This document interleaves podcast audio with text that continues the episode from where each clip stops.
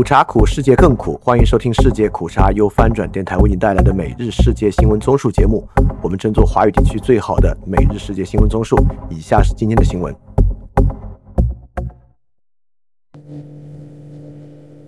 以下是今天六月二十九日的新闻。中国新闻。下一条新闻：八月十五日，因元首讲话成为全国生态日，全国人大常委会决定八月十五日为全国生态日，以纪念习近平二零零五年八月十五日在浙江安吉提出“两山”，通过《无障碍环境建设法》，自九月一日起施行；《对外关系法》自七月一日起施行。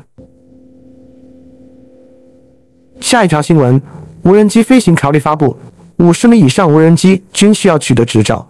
无人驾驶航空器飞行管理暂行条例公布，自二零二四年一月起实行，将无人机分为微、轻、小、中、大五型。单位同时飞行活动，除微型无人机最大飞行真高小于五十米，或农用无人机最大飞行真高三十米，外需向民航部门申办运营合格证。个人操控无人机，除微、轻型外需取得操控员执照。下一条新闻，网民发问称曲芽年被民警强奸，报警后被漠视并监视。针对有网民在社交平台发文称，在去年被江苏扬州一民警强奸报警后，该民警未受到任何处理一事，当地警方回应称已成立调查组，并指涉事民警事发后已被调离。据浙江日报社旗下潮新闻报道，有网民星期二发文称，自己在二零二二年一月被扬州市蒋王派出所一王姓民警强奸。且在报警后，该民警未受到任何处理。该网民在文中说，报警后，警方对他进行了长达十二小时的笔录，期间拒绝了他拿回手机与家人取得联系的要求，并指笔录时，警方一直试图引导他是自愿发生关系，且在笔录结束送他到酒店休息时还派人监视。该网民在文中说，报警后，警方对他进行了长达十二小时的笔录，期间拒绝了他拿回手机与家人取得联系的要求。并指笔录时，警方一直试图引导他是自愿发生关系，且在笔录结束送他到酒店休息时还派人监视。下一条新闻：杭州萧山拆迁政策赤裸裸重男轻女。对于拆迁政策被指重男轻女一事，杭州市萧山区回应称，该政策确实存在，目前仍在执行。据红星新闻报道，有微博网友六月二十三日反映，按杭州市萧山区的拆迁政策。如果父母双方均为农村居民，生育两个男孩，安置面积分配时可得三个人的面积；生育一男一女，只分配两个人的面积。质疑其存在重男轻女，违反《中国妇女权益保障法》。萧山区住房和城乡建设局工作人员星期二答复记者称，该政策确实存在，目前仍在执行，是特定历史环境背景产生。按照村规民约，户内有两个儿子为农业户口，可以额外申请一个地基。若户内为一儿一女或两个女儿，则无法额外申请批地建房。翻评建议天天关注女性诬告的人看看这两条新闻，并评估一下这种制度性的压迫会不会发生在男性身上。下一条新闻：意大利总理再其退出“一带一路”。意大利总理梅洛尼对议员说：“即使不参与‘一带一路’战略倡议，也可以与中国保持非常好的关系。”据彭博社报道。梅洛尼星期三在罗马说，评估还在进行中，这个问题必须以谨慎和尊重的态度处理，也要让议会参与。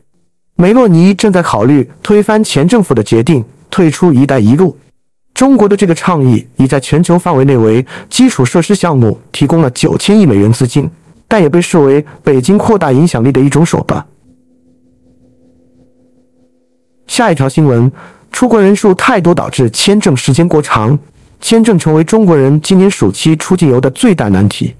以欧洲国家德国为例，能够预约到的递签日期已经到了十月甚至十一月，整体上已错过暑假和中国国庆长假两个出游档期。要是现在开始预约签证的话，也许只能去过圣诞节了。根据新闻晨报微信公众号消息，上海的德国签证申请中心提示，很抱歉，目前没有可预约时段。北京的德国签证申请中心。显示的最早可预约时间是九月十二日，如果加上十五天以上的签证审核期，很难赶上国庆长假。下一条新闻：新西兰与中国升级为全面战略伙伴关系。新西兰总理希普金斯访华期间，两国发表了关于全面战略伙伴关系的联合声明。根据联合声明，两国将加强高层交往，加强双边贸易，年内启动服务贸易负面清单谈判，加强两国文化、体育、教育、航空、旅游、地方和学术交流合作，加强食品安全、农业。海关及贸易便利化、科技创新和执法等领域合作。新西兰欢迎中国申请加入全面与进步跨太平洋伙伴关系协定。翻平再次普及，战略伙伴关系是个比较低级的关系，战略合作伙伴关系才进入真正性的关系。最高级的是俄罗斯为战略协作伙伴。亚洲新闻，下一条新闻。危地马拉总统候选人提出与台湾断交。台湾的邦交国之一危地马拉将在今年八月举行第二轮总统投票。总统参选人之一阿雷瓦诺说，若当选，将寻求与中国大陆建立更紧密的关系。据路透社报道，六十四岁的阿雷瓦诺星期二接受危地马拉广播电台准则访问时说，危地马拉需要努力扩大与中国的贸易关系。阿雷瓦诺强调。危地马拉的外交政策必须以自身利益为基础，成为自己外交政策的主人。没人可对危地马拉的立场指手画脚。下一条新闻：日本拟在印太扩大外交人员到八千人，为抗衡中国日增的外交影响力。日本拟在印太地区扩大外交人员。日媒透露，当局的目标是要在二零三零年以前将外交人员总人数增加至少八千人。日本的新外交人力政策也凸显，日本将展开拉拢工作，让印太战略得以扩大。另外，日本外交部门也打算设立对外军事支援部门，来加强与友邦国的军事关系。日经新闻报道，日本是联合国第三大建筑国，排在美国和中国之后，但与主要国家相比，日本在国际机关领域的人力资源明显不足。美国目前是三万人，俄罗斯是一万两千人。中国是九千人。下一条新闻：日本持枪失踪的自卫队队员二十八日在射击场附近被发现。自卫队方面表示，该队员称其因疲劳同其他队员走散而迷路。下一条新闻：韩国二十八日起正式实施周岁计龄法。韩国此前存在三种计算年龄的方法：虚岁计龄法。周岁计龄法以及用于征兵和允许吸烟、饮酒的法定计龄法。其中，虚岁计龄法认为出生时即满一岁，每年元旦新增一岁；周岁计龄法认为出生时为零岁，每年生日增加一岁；法定计龄法认为出生时为零岁，每年元旦新增一岁。韩国法制署处长李完奎二十六日在新闻发布会上表示，与国际接轨的周岁计龄法。可令韩国因计龄方式混用带来的不必要的社会成本大幅缩减。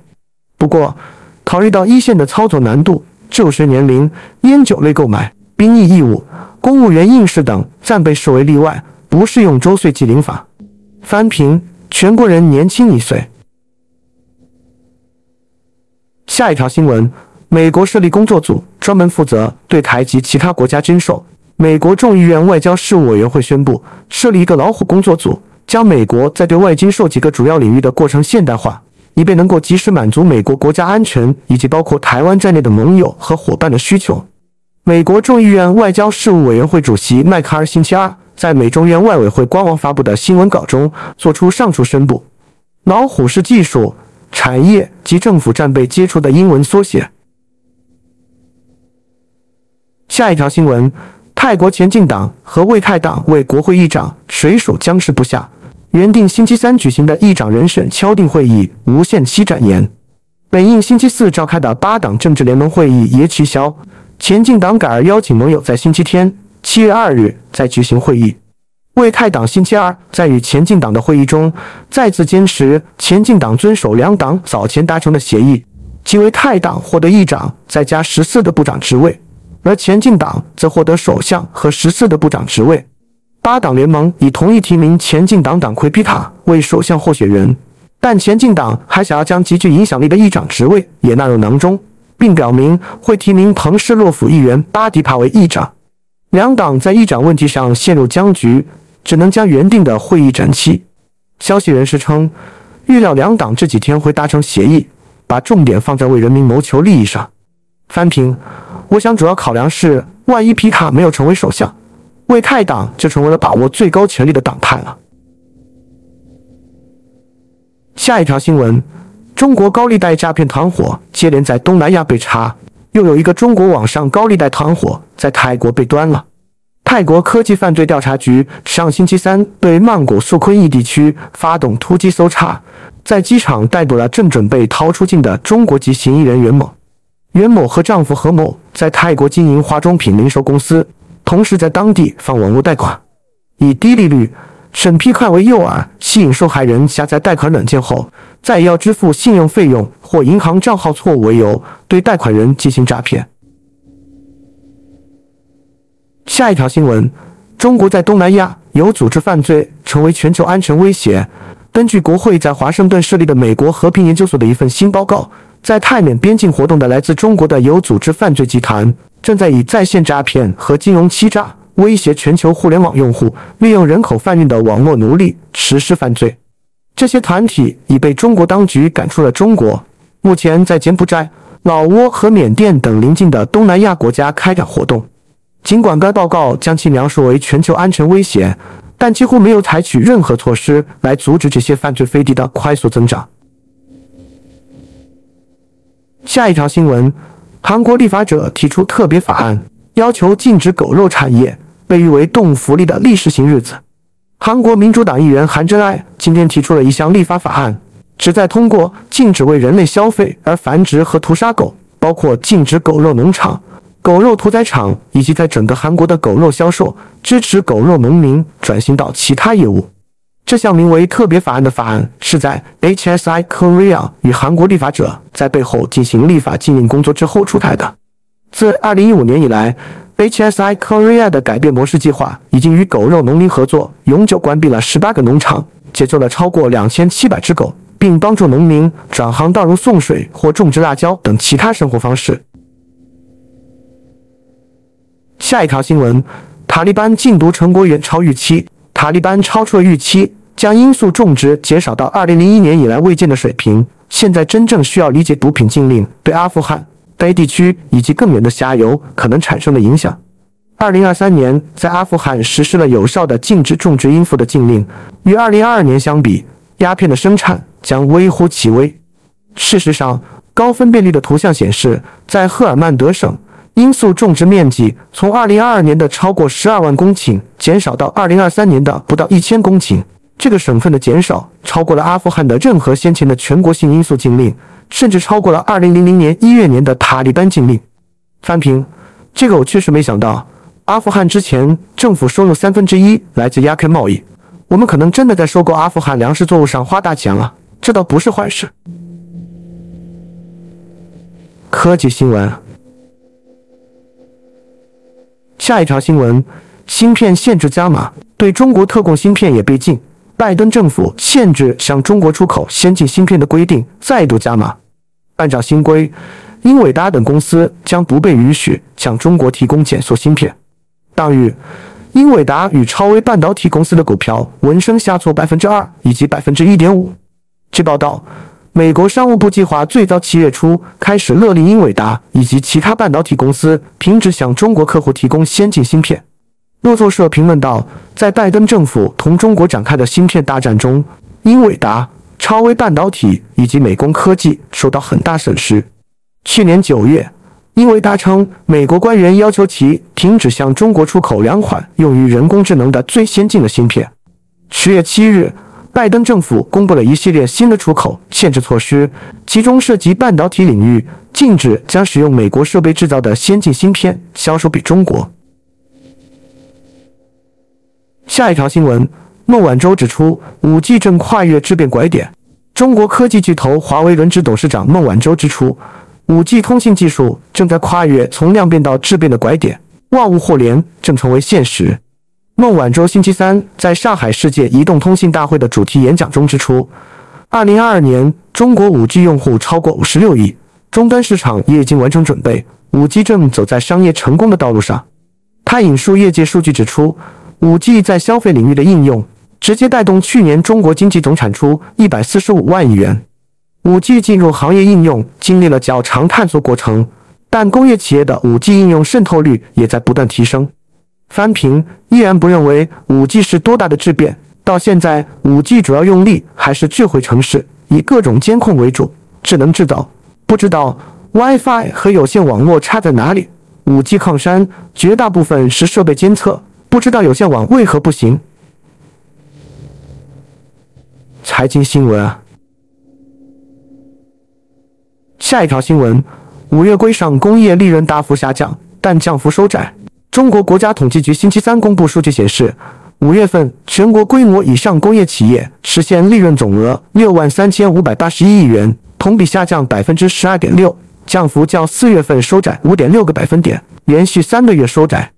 一至五月份，全国规模以上工业企业实现利润总额二十六万六千八百八十九亿元，同比下降百分之十八点八，降幅比一至四月份收窄十八个百分点。俄乌战争。下一条新闻：俄罗斯对购物中心袭击伤亡人数上升。乌克兰国家警察局称，俄罗斯二十七日晚对顿涅茨克地区的克拉马托尔斯克发动导弹袭击，一家受欢迎的披萨店被击中，数十座建筑受损。袭击还导致至少十一人死亡，六十一人受伤。救援人员仍在废墟中搜索幸存者和尸体。乌克兰安全部门二十八日逮捕了一名男子。该男子为一家天然气运输公司的员工，他被指控为俄罗斯拍摄该餐馆，并向告知其餐馆的受欢迎程度。这家披萨店经常光顾记者、救援人员、士兵以及当地居民。克里姆林宫发言人佩斯科夫二十八日重申，袭击不针对平民。下一条新闻：苏罗维金被指预先知晓政变，恐被调查。美国情报显示。俄罗斯负责乌克兰军事行动的副司令苏罗维金预先知道雇佣兵组织瓦格纳首领普里戈任要发动兵变，但暂时不清楚他是否协助策划了这起行动。《纽约时报》星期二引述了解相关情报的多名美国官员说，他们正在试图了解苏罗维金是否帮助策划了普里戈任上周末的行动。苏罗维金在俄罗斯媒体中有“末日将军”称号，他去年十月受委为乌克兰军事行动的总负责人。但今年一月，俄国防部长绍伊古任命总参谋长格拉西莫夫负责监督这场战役，苏罗维金担任他的副手。翻平，俄粉的叙事一直是苏罗维金是真正硬的军事家，政变结果就是苏罗维金成为乌克兰军事行动指挥。乌克兰人的末日到了，现在俄粉怎么办？下一条新闻：俄罗斯政府飞机抵达华盛顿，接俄驻美外交人员返俄。综合外电报道。一架俄罗斯政府飞机星期二抵达华盛顿。俄外交部说，这架飞机是为了接回俄外交人员。俄外交部强调，这不是俄外交人员被驱逐出境，而是美方对俄在美机构工作设置限制。下一条新闻：乌克兰防长宣布，未来会有更大推进。乌克兰国防部长列兹尼科夫说，乌方反攻行动目前取得的只是小幅进展。乌方未来会有更大的推进。金融时报星期三报道，列兹尼科夫在接受该报访问时说，乌方最近几周夺回了几个俄战村庄，但这并不是基辅反攻计划中的主要事件。当乌军采取进一步动作时，所有人都会看到。列兹尼科夫说，乌军取得了一些战果，但总参谋部并未对外公开，以免暴露军队计划。俄军则有时出于惧怕心理，不会向上级领导报告某个地区失守。下一条新闻：中国驻欧盟使团团长傅聪表示，可以支持乌克兰收回领土。中国政府可以支持乌克兰收回1991年所划定的全部领土。半岛电视台星期二刊出傅聪的专访内容。当被问及是否支持基辅当局的要求，包括收回目前被俄罗斯占领的地区时，傅聪表示：“我不认为有什么不行。”傅聪说：“我们尊重所有国家的领土完整，因此。”当中国与前苏联建交时，我们也是这么主张的。但正如我所说，这些是历史问题，需要由俄罗斯和乌克兰经过谈判解决。这就是我们的立场。翻平，我不觉得表态是真正支持乌克兰。只是说乌克兰可以在谈判时提出这个条件，基本还是靠谈判。他的意思还是希望冻结冲突。下一条新闻：卢卡申科要求制定使用俄罗斯核武器的算法。这位自封的白俄罗斯总统将制定核武器使用算法的任务交给了白俄罗斯国防部长维克托·赫列宁、白俄罗斯武装力量总参谋长维克托·古列维奇以及白俄罗斯国家安全委员会主席伊万科尔特尔。翻评看起来并不是真的用 BAI 算法。而是一种比喻，从原新闻稿中暂时有点看不出来。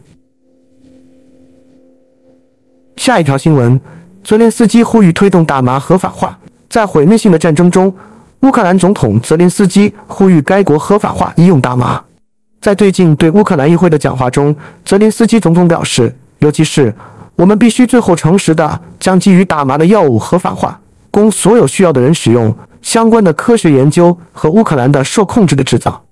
泽连斯基呼吁乌克兰创建欧洲最强大的精神和身体康复部门，包括建造康复中心和培训相关人员。总统认为，乌克兰应使用世界上所有最佳的实践和解决方案，以忍受战争带来的痛苦、压力和创伤。其他新闻。下一条新闻：英国通胀导致百万人陷入粮食困境。英国食物通胀风险达到历史新高，对当地数以百万计的民众而言，挨饿逐渐成为新常态。根据萨塞克斯大学发展研究中心星期二发布的研究报告，英国目前有百分之十四的人口陷入粮食匮乏的困境，情况令人担忧。发展研究中心主任利奇说：“在英国获取食物并不是公平的，我们认为要更加重视解决这些不平等现象，而不仅是专注于通过推进农业工业化。”来增加粮食产量。下一条新闻：美国热浪导致十七人死亡。不断蔓延的热浪正袭击美国南方大部地区，已造成至少十七人死亡。美国政府高温健康综合信息系统星期三数据显示，逾十二亿人处于各类高温警戒地带。美国气象部门星期三说，美国南方大部地区的高温天气可能会持续到七月四日。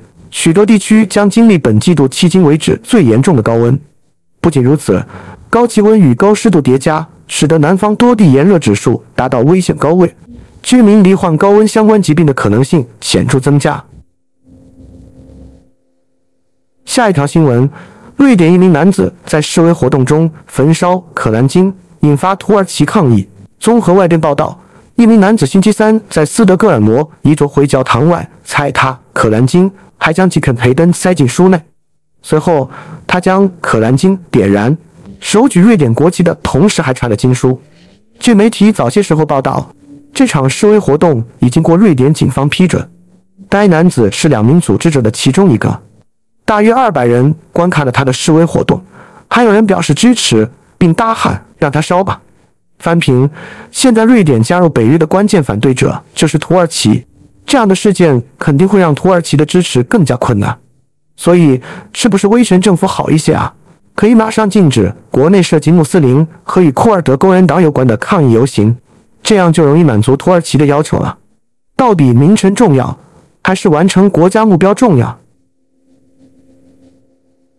下一条新闻：美国四十二万亿美元新冠补助有两千八百亿被诈骗。美国政府在冠病大流行期间推出冠病救济金计划，联邦监管机构说，可能有超过两千亿美元的冠病救济金落入诈骗者手中。路透社报道，美国小型企业管理局总监察长办公室星期二发布报告说，在疫情期间，美国小型企业管理局因急于发放纾困金而削弱了监管措施。报告称。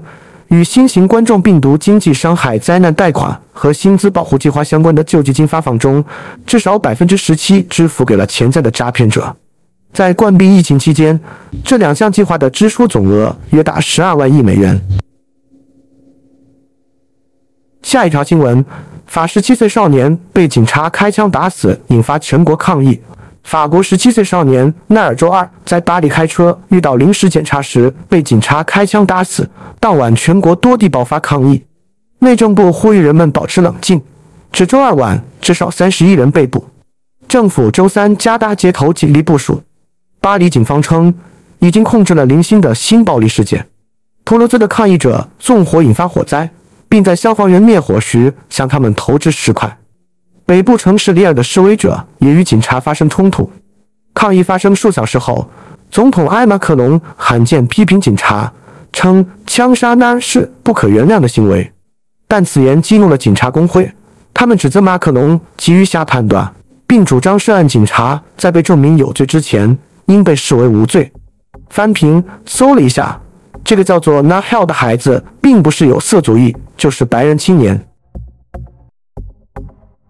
好，以上就是今天所有的新闻节目了，非常感谢你的收听，也欢迎在 p a 创赞助范展电台赞助链接在 Show Note 中可以看到。那么苦茶苦，世界更苦，明天我们不见不散。